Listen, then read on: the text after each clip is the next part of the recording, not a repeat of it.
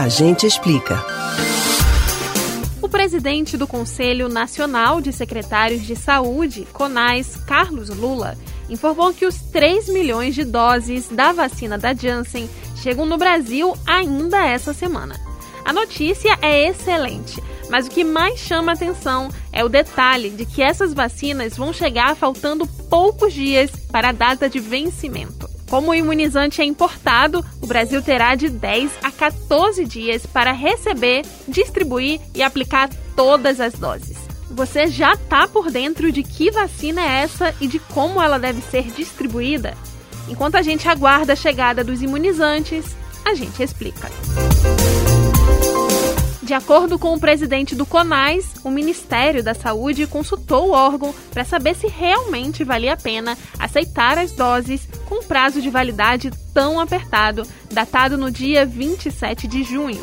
Em resposta, o CONAS garantiu que o país tem condições de aplicar todas as doses, mas que será necessário uma força-tarefa para isso acontecer.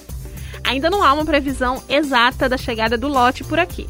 Nesse momento, estamos aguardando a liberação do FDA, a Agência Reguladora de Medicamentos Americana, para a exportação da remessa que sairá dos Estados Unidos. Segundo integrantes da pasta, já há um contato com o Ministério da Defesa para formar uma estratégia para colocar a campanha de vacinação em massa em prática.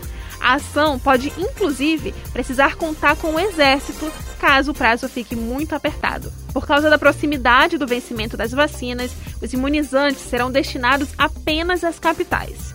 O governo prevê distribuir os medicamentos em 24 horas para a maior parte dos municípios, mas o prazo pode se estender para 48 horas em algumas cidades.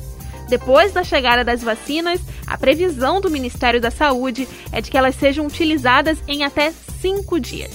A vacina da Janssen pertence ao grupo Johnson Johnson e vai ser a primeira no país a garantir a imunidade máxima do imunizante em apenas uma dose.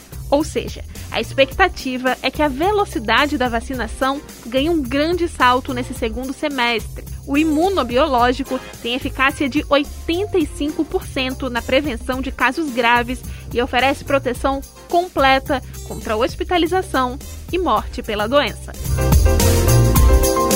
Você pode ouvir novamente o conteúdo desse ou de outros A Gente Explica no site da Rádio Jornal ou nos principais aplicativos de podcast: Spotify, Deezer, Google e Apple Podcasts. Beatriz Albuquerque para o Rádio Livre.